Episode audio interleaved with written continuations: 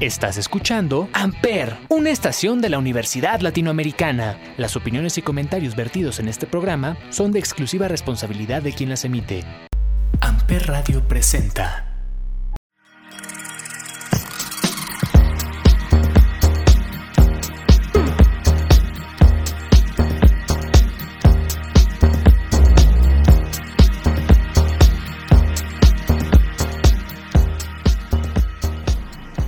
Hola a todos, bienvenidos al episodio 8 del Cónsul. Hoy en la segunda parte del tema adicción al sexo o ninfomanía. Hoy me lo van a aclarar mis dos invitados. Bueno, uno de ellos, el que ya saben que es nuestro psicólogo de cabecera, Jesús Oaxaca, bienvenido. Hola, hola, hola, buenas tardes. Y gracias por invitarme otra vez.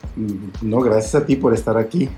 Y me acompaña un invitado muy especial el doctor Gabriel Apolinar Sánchez, médico sexólogo. Doctor Gabriel, bienvenido.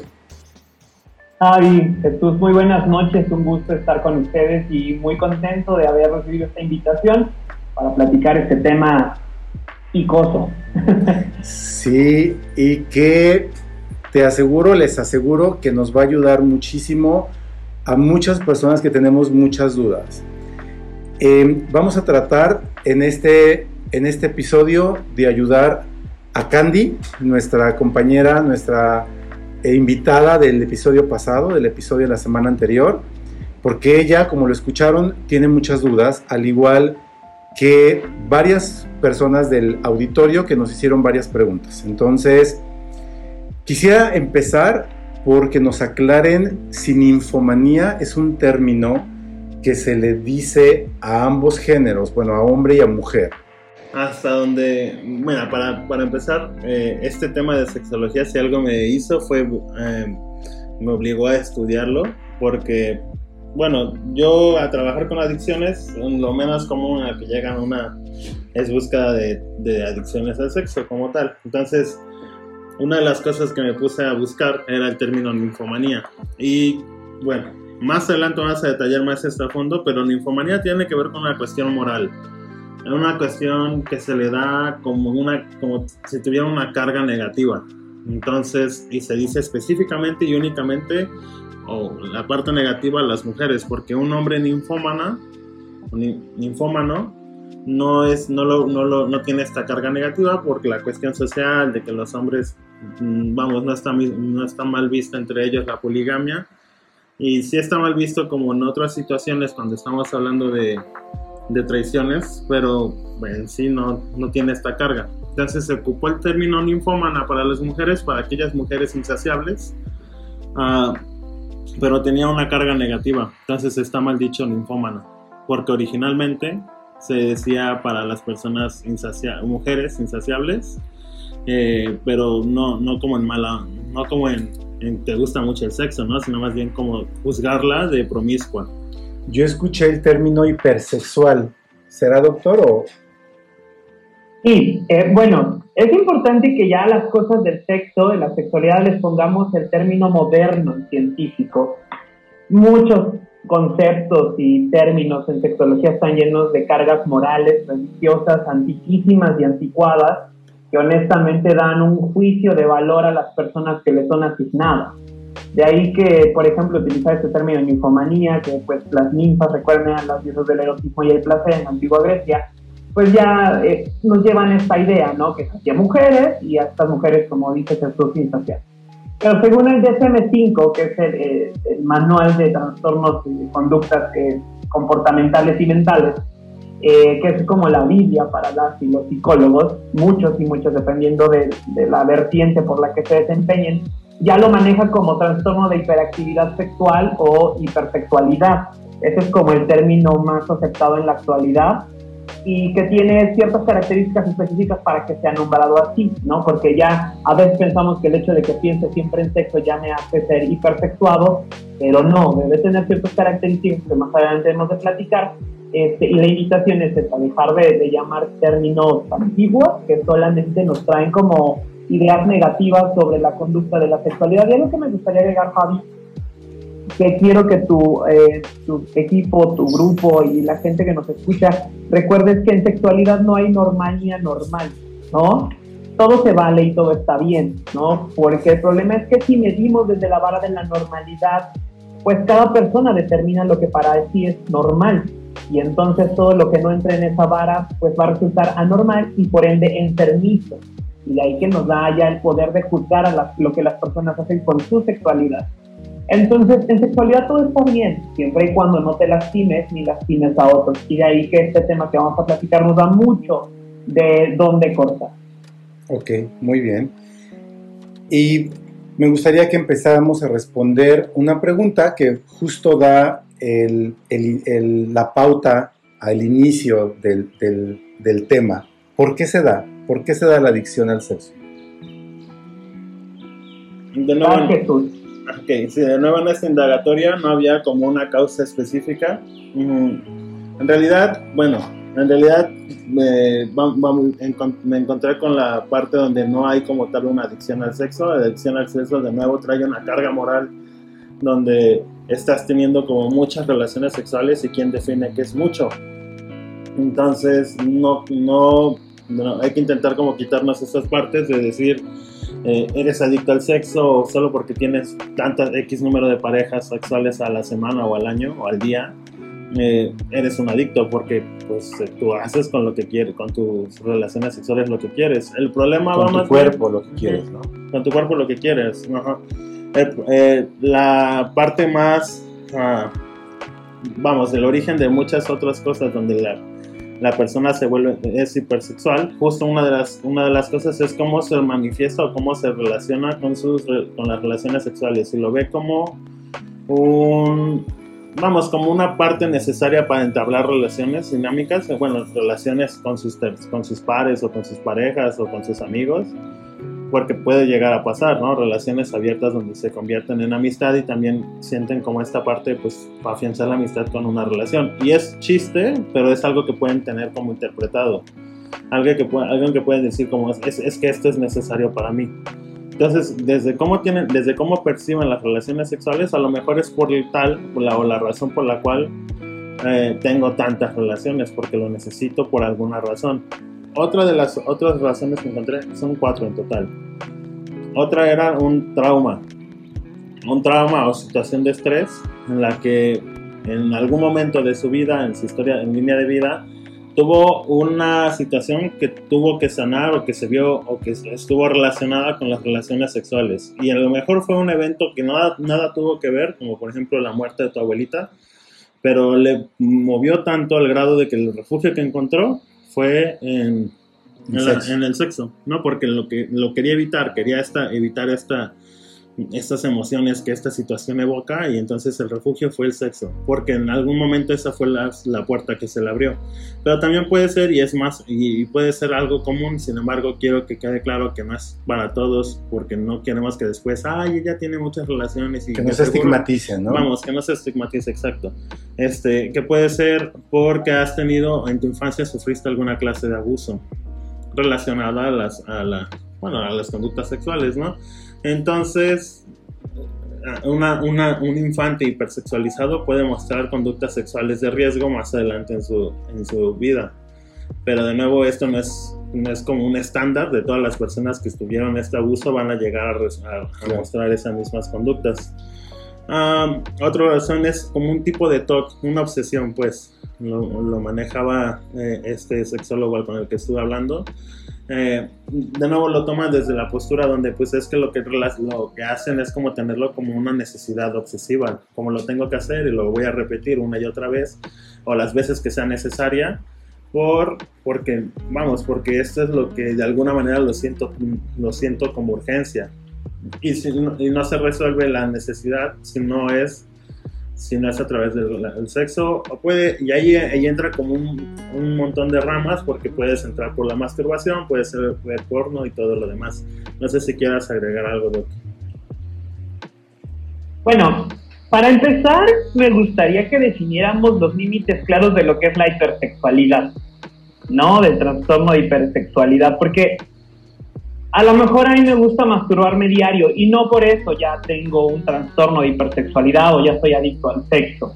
Debe tener ciertas características, pero lo que más se menciona en los manuales es que deben ser personas que a lo largo de un periodo de seis meses tienen constantes ideas, fantasías o necesidades referentes a la sensación de placer a través de traer a la mente imágenes eróticas y a través de la estimulación de los órganos sexuales. Y se señala que tienen que ser constantes, continuas y parasitarias. Cuando me refiero a parasitarias, que están ahí, no te las puedes quitar aunque trates de distraerte o hacer otra cosa.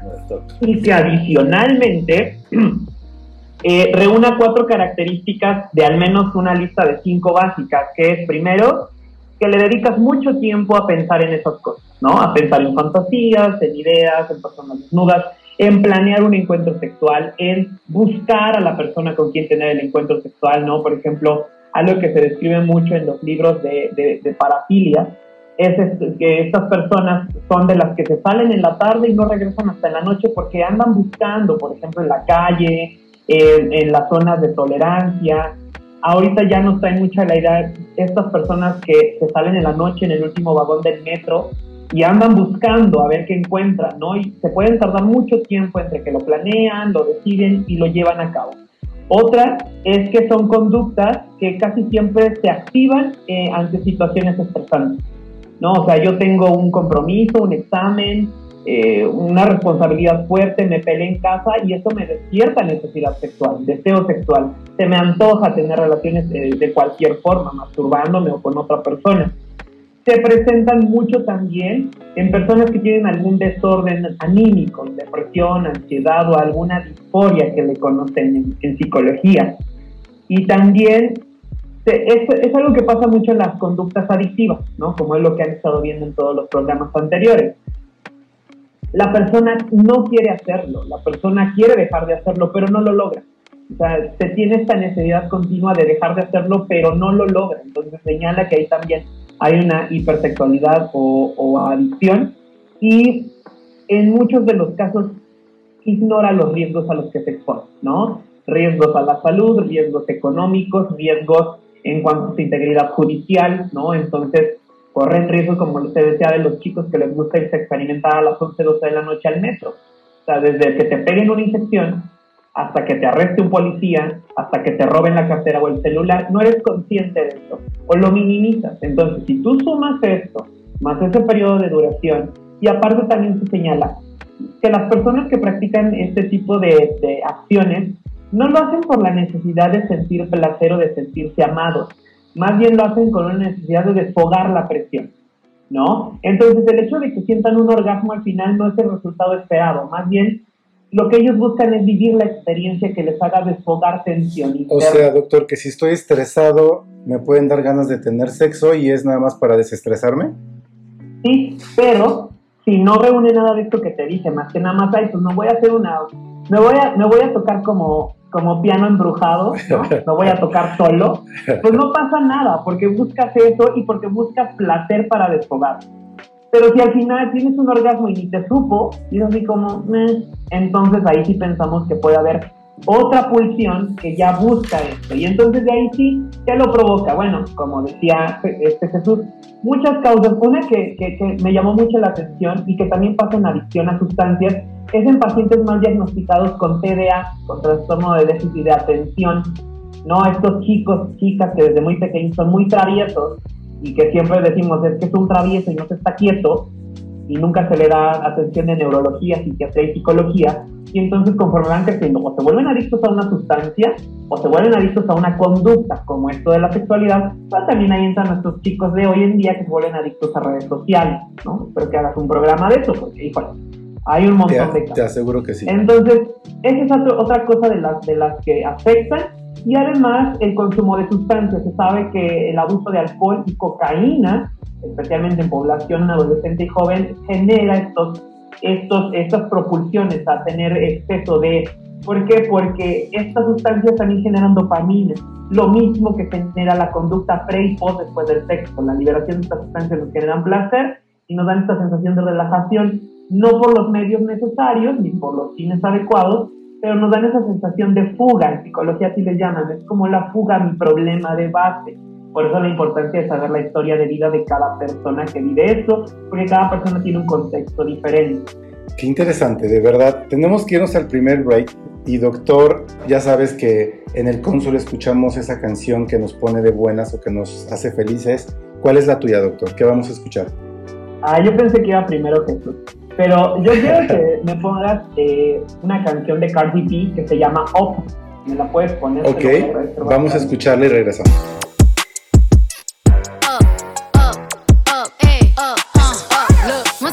time and I heard that I was ugly. Came from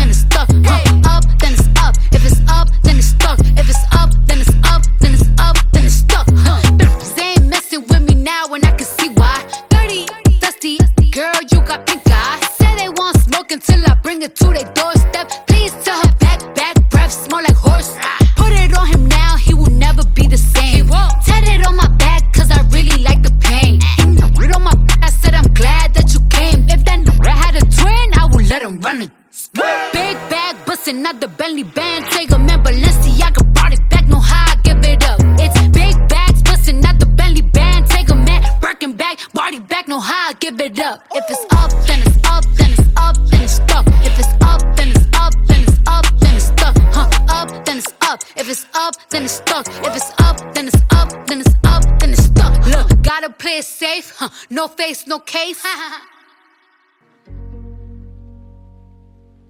¿Por qué encuentro tan placentero que me ahorquen? Fetiches. Entra en el tema de fetiches. Y en el tema de fetiches hay. Es, es extenso, ¿no? Porque cada quien tiene sus placeres y cada quien su placer lo lleva como quiere. Am, justo una de las cosas que me puse a estudiar, bueno, ya, voy a dejar de decir eso, eh, era que una, eh, como había una parte de los fetiches donde lo puedes llevar como algo normal, o algo que, bueno, recordemos que el término normal está muy estirado y muy, muy, no, no está muy aprobado por la parte de la psicología, pero sí es una parte donde puedes decir como, pues va, solo lo haces y es un complemento para tus relaciones sexuales, no es algo que requiera que esté ahí todo el tiempo en las relaciones, le da un punto, un bonus, pero si no está, no importa, lo disfruto de la misma manera. Pero en- hay un tema en los fetiches, en las parafilias también, eh, que donde lo vuelve como, eh, como un, un- algo necesario para todas mis relaciones sexual- sexuales. ¿Qué quiere decir? Como que si no está esto, la relación sexual como tal no me, place, no me complace. Entonces intento, intento repetir esta situación y a veces en estos fetiches o en estas, en estas situaciones como busco y, y casi busco de manera inconsciente o a veces de manera muy consciente que todo el tiempo esté el acto, el objeto eh, presente. Por ejemplo, que haya tacones involucrados, ¿no? Todo el tiempo quiero que haya tacones Bueno, involucrados. pero una cosa es un tacón y otra cosa es que me estén ahorcando y que me, esté, que me estén asfixiando, ¿no, Sigue doctor? siendo un fetiche.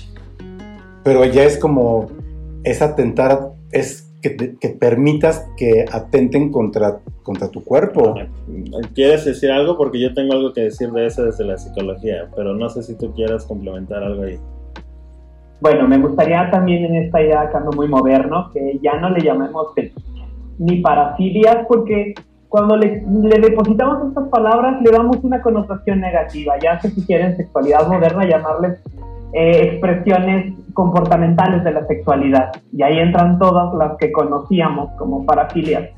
Y hay un montón, pero es importante que sepan algo que quizá mucha gente se va a azotar cuando lo escuche. Todos y todas tenemos alguna. Y la tenemos en grado erótico y no erótico. ¿Va? Les pongo ejemplo. A muchos nos gustan nuestras mascotas. Tenemos mascotas, llamamos a nuestra mascota pero no tendríamos sexo con nuestra mascota. Si aterrizamos este término en su desglose etimológico, la zoofilia es el amor a los animales. Filia es el término de afección, amor, afecto hacia los animales. Yo quiero mucho a mis perritos, en un sentido no erótico. Tengo una zoofilia no erótica. Ahora, si ya me quiero pasar al lado oscuro, bueno, entonces sería erótico. Ahora, esto de la, del sadomasoquismo, ¿no? Que es esto de que me gusta que me ahorquen.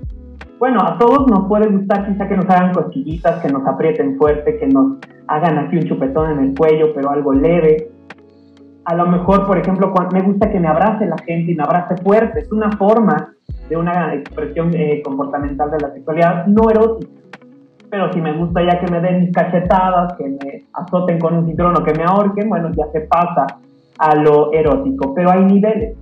Por ejemplo, si puede estar presente en algunas ocasiones para darle sabor a la relación, todo bien, pero si tiene que estar siempre presente para lograr excitación y orgasmos a la respuesta sexual humana, entonces no es que sea malo, pero es algo que debe tratarse o no tratarse, atenderse y platicarse porque también si yo le digo a esta persona que le gusta que la el que está enfermo, pues también desde ahí ya va a adquirir conductas ciertamente de descuido a su persona. Y no, más bien es, es una situación que hay que platicar y tratar de buscar el origen.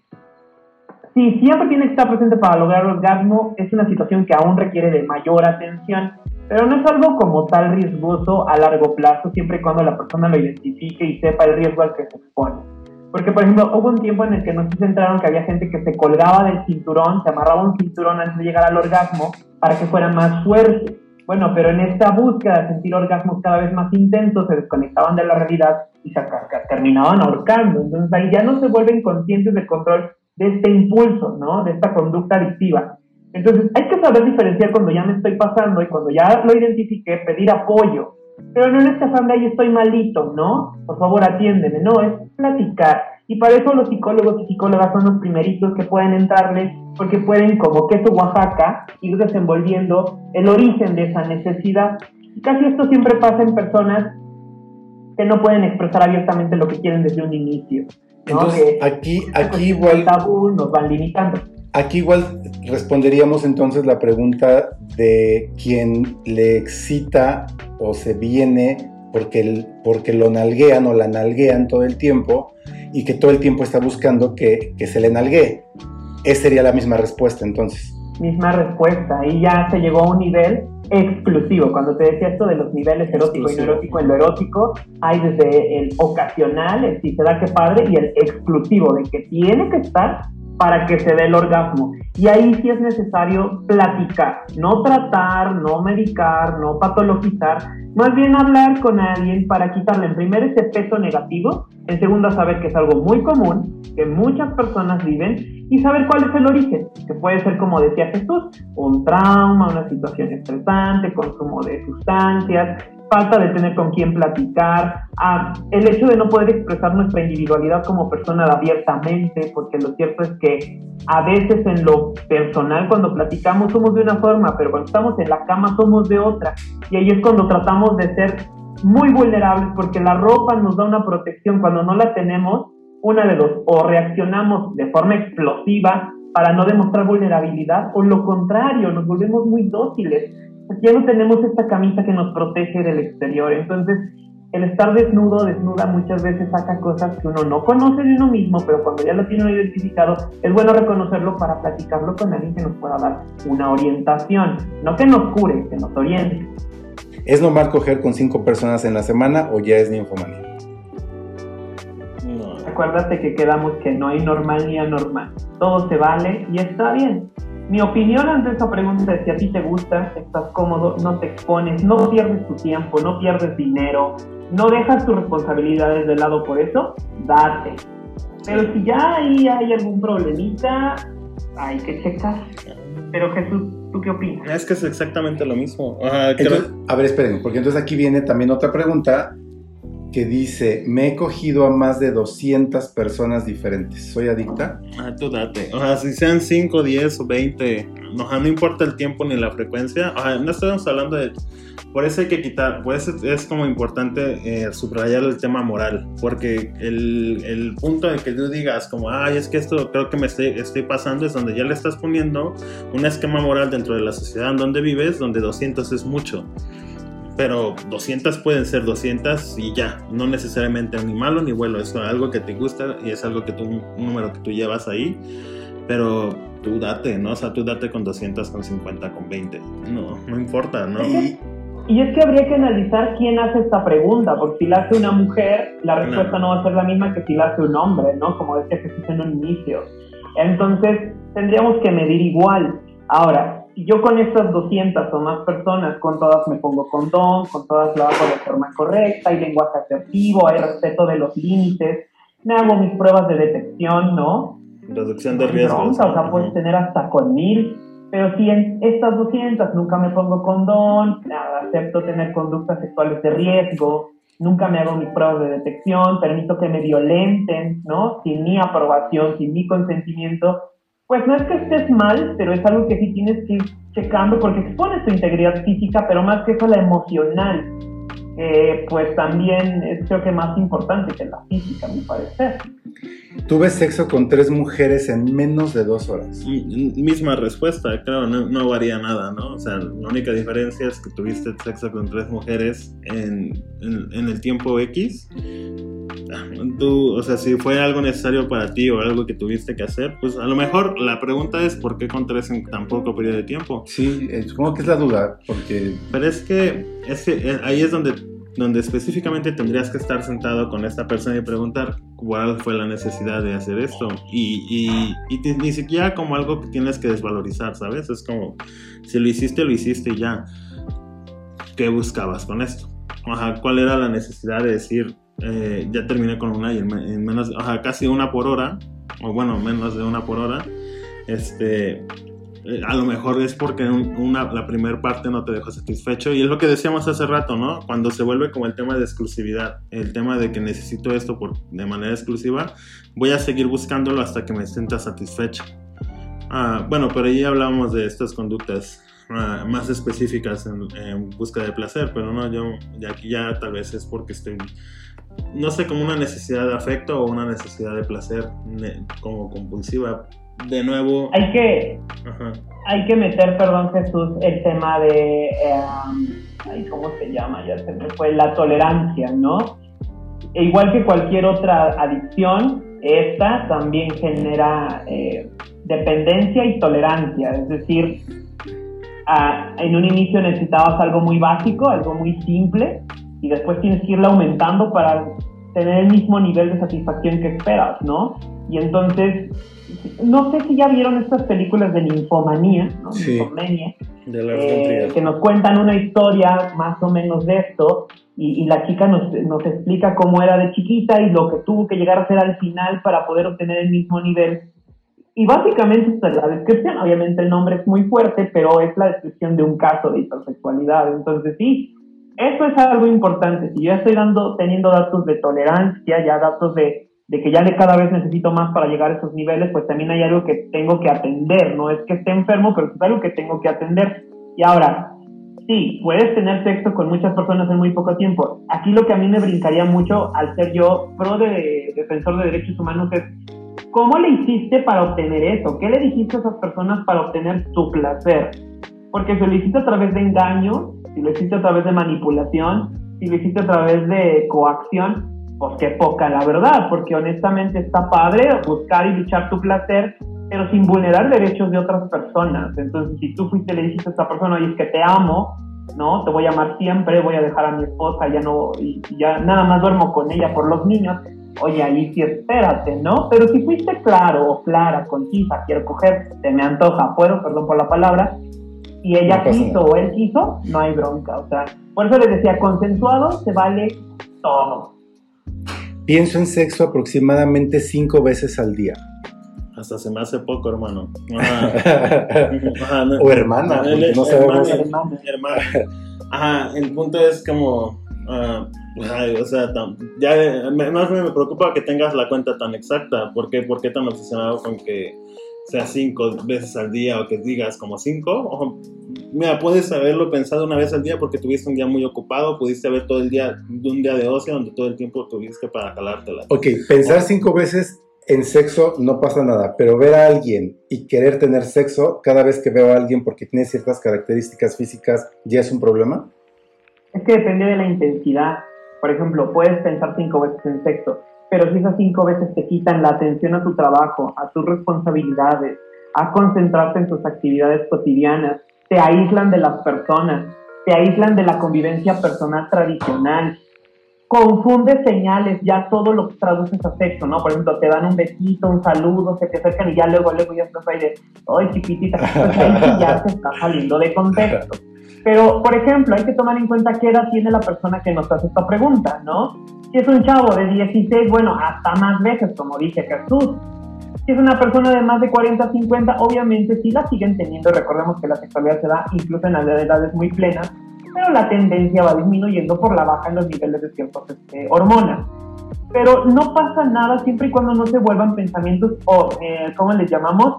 Eh, estorbosos, eh, parasitarios, ¿no? Entonces no pasa nada, no hay un límite mientras no resulte un estorbo para tu desarrollo como persona y como profesional, como estudiante, si ya ves que te está estorbando, no te puedes concentrar, no puedes hacer tu tarea, te la pasas masturbándote todo el tiempo. Este, ya, por ejemplo, muchos chicos se me acercan a la consulta y dicen, es que todo el mundo se queja que soy muy puerco, Y me dicen que soy un puerco porque saludo muy puerco. Bueno, pues detente a analizar si esto es cierto. Si ya te lo dijeron dos o tres personas, no creo que sea chisme. Más bien hay que analizar nuestros comportamientos de forma retroinspectiva. El problema es que cuando nos dicen que nos equivocamos en algo no somos muy buenos admitiéndolo, especialmente en nuestro comportamiento socializable con otras personas.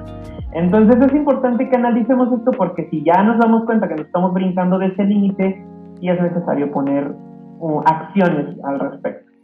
Tenemos que ir al segundo break. Oaxaca, ¿qué vamos a escuchar?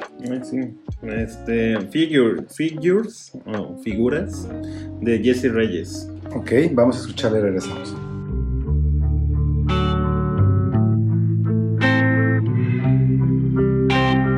Figures I gave you right to die and you gave me games Love figures you won't change. Love figures.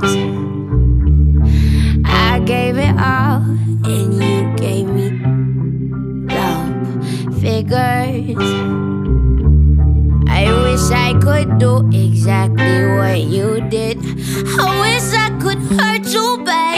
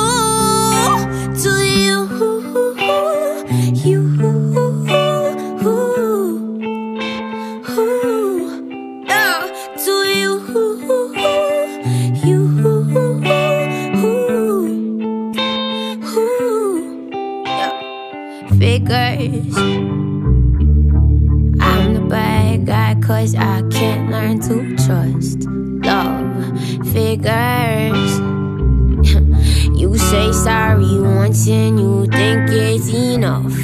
I got the lawyer.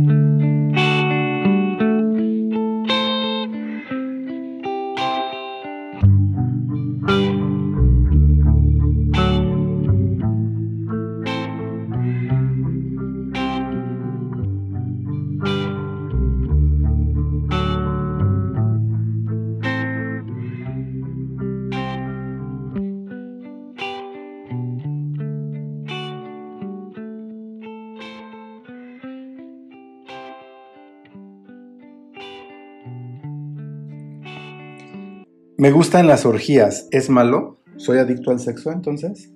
No. No, es que ya lo habíamos dicho. Ajá, date como quieras, como fue. Mm, ¿Tú qué dices, doctor? Date con sus precauciones. ¿No? El problema de las orgías. es Aquí que- viene otra pregunta ligada, que estoy seguro que va completamente ligada. Sexo puerco. Y justo terminabas en la parte anterior que te decía el, el chico este, es que me dicen que soy muy puerco por cómo saludo, pero hay gente que, que dice, hasta tiene una frasita que el sexo es como el pozole, entre más puerco Entre mejor. más puerco, mejor. Entonces, ¿qué Sí. respondemos a esto? Es, es que hay niveles de puerco a puerco, ¿no? Eh, nada más recordar, por ejemplo, esto del cuidado con las secreciones, ¿no? El cuidado de, contacto con semen, fluidos vaginales, fluidos anales, eh, sangrado, eh, con el riesgo de exponernos al contagio de infecciones de transmisión sexual, la adquisición de infecciones. eh, usar siempre barrera. Eso es algo que a mí me gusta siempre repetirle a toda la persona que me pide consejo. Siempre ponte condón. Y si te vas a una orgico y fiesta, llévate puños de condones, porque la idea es ser variado, la idea es ser que es exótico, exótica, y entonces para que tengas más posibilidades de hacer más cosas, más posturas, más orificios, pues debes tener más protección. Si te llevas un pedorro condón, pues no vas a poder hacer mucho, vas a tener que conformarte con no usar nada y entonces te expones. Pero también sabiendo diferenciar, porque ahorita se está poniendo muy de moda entre los chicos y chicas el chemsex, ¿no? De consumir sustancias para poder tener relaciones. El problema de las sustancias es que nos desvinculan de la realidad y nos exponen a riesgos sin darnos cuenta. Entonces, como me pueden agredir, me pueden lastimar, me pueden eh, incluso penetrar sin, sin protección. Entonces ahí sí les pido a todos y todas, vayan a sus, a sus fiestitas, disfrútenlas, pero siempre lleven todo el kit. Avisen a dónde se van, avisen a familiares, lleven dinero en la cartera, lleven el celular con batería, porque nunca se sabe cuándo se puede salir de, control, de control. Y aparte, porque nuestra sociedad todavía es muy penado, muy, muy, muy penalizado, y entonces nunca sabes cuándo va a caer un control de la policía, que quieran llevar al retén. Mejor ve preparado, ¿no? Y cuando vas preparado, mira, todo sale perfectamente bien. Claro. mm, la verdad es que lo que dijo me parece. mm, Como, bueno, no creo que tenga algo que agregar, justo porque me dedico a eso. Gracias por haberlo, haberlo Sí, aportado. ok. Ujú. ¿Qué le podemos decir a Candy, a nuestra invitada, a nuestra amiga del, del episodio pasado? Ay. Bueno, yo le diría riesgos. me llamó mucho la atención cuando dijo que Steve tiene baja autoestima. Y es, ese es el punto, la llave de entrada a poder eh, crecer. Como ella decida, a la velocidad que decida. Ella ya identificó una situación que es necesario trabajar. El hecho de que tenga baja autoestima no quiere decir que esté enferma ni que debamos verla como inferior, ¿no? O compadecernos de ella pero sí ella lo tiene que tomar como un paso para mejorar Y hacia esa- lo que ella desea en un futuro. Esa baja autoestima entonces es por lo que ella necesita tener sexo, porque ella misma lo dijo, es que mi- yo me gusta estar con personas diferentes porque me gusta que que me hagan sentir que estoy bonita, que, que me hagan sentir bien, que me digan Que que, me soy digan. atractiva. Exactamente, es por eso entonces. será, será la- una de las razones por las cuales eh, te- yo te invito, querida Candy, que vayas a un proceso ana- analítico o terapéutico para que realmente llegues con el fondo de por qué es que estás buscando cubrir ciertas necesidades a través del sexo.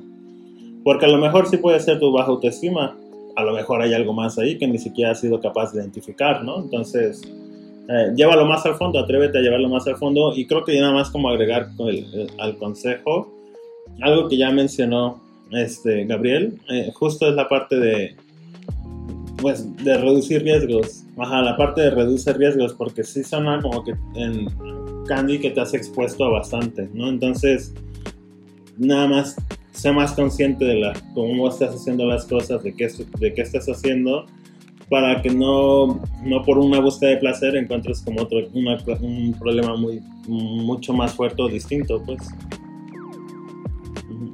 Doctor, ¿algo más que le podamos decir a Candy? Sí, eh, hay que ser honestas consigo misma, en este caso con Candy, y ver qué es lo que tiene a Candy presionando el acelerador a fondo. Porque podemos vivir nuestra sexualidad a mil por hora, pero siempre con las precauciones, ¿no? Espejos retrovisores, luces intermitentes, cinturón de seguridad para no irnos a partir la boca, ¿no? En este caso, cuando aceleramos, sentimos la adrenalina, la emoción que esta nos aporta, pero disminuimos riesgos, minimizamos riesgos y nos exponemos mucho. Entonces, igual y, y Candy ahorita diga, pues no le quiero entrar todavía a la terapia, no es lo mío. Escuchaba que creo que decía que parecía depresión, no sé si igual y me confundí, pero pues ahí ya tiene otro motivante. Pero igual y mientras no se Sí, sí lo, sí entrar, lo dijo. ella puede probar seguir intentando ejercer su sexualidad como ella quiera, sin, le- eh, la, sin que dé oportunidad de que alguien la juzgue. Nadie te puede juzgar por lo que haces, siempre y cuando lo hagas responsablemente. Y aunque lo hagas responsablemente, aún así no podemos juzgarte, ni siquiera los profesionales de la salud, porque los profesionales no somos jueces, somos herramientas. Entonces, lo que nuestra misión es es informarte sobre lo que podrías hacer para proteger tu proyecto de vida futuro en tu salud corporal. La emocional, como dice Jesús, también es muy importante.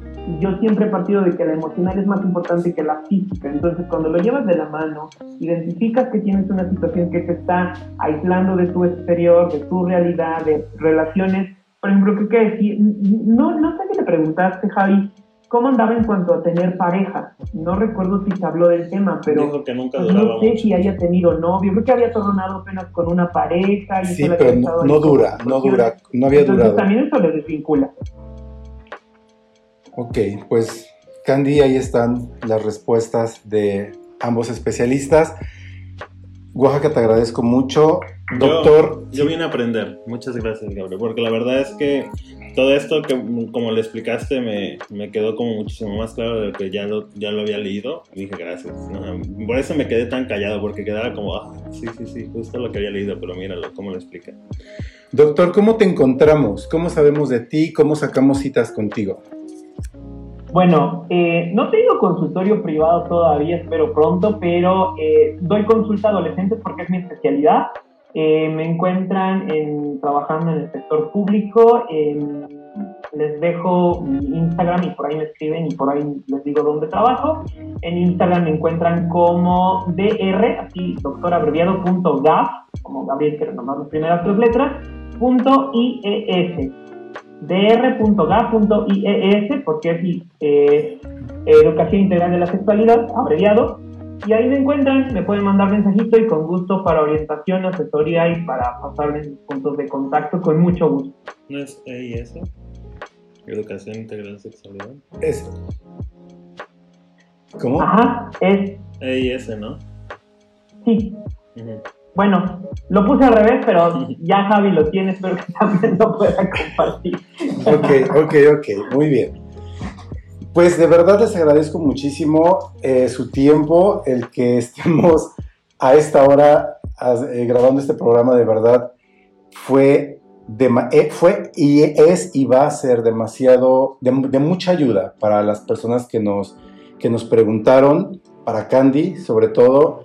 Y bueno, jóvenes, no se queden con dudas, pregunten, infórmense, sobre todo, acudan a profesionales. Y pues muchísimas gracias, de verdad muchísimas gracias Oaxaca y doctor por, ese, por este tiempo y por haber em, compaginado agendas y estar aquí con, en el cónsul conmigo. No, de nada. y recuerden chicos, este tema... Muchas gracias, psicólogo Oaxaca, un gusto y a sus órdenes. Sí, este tema es tabú porque la sociedad sí lo quiere. Ábranlos. No está mal hablar de esto, especialmente si les sirve de algo.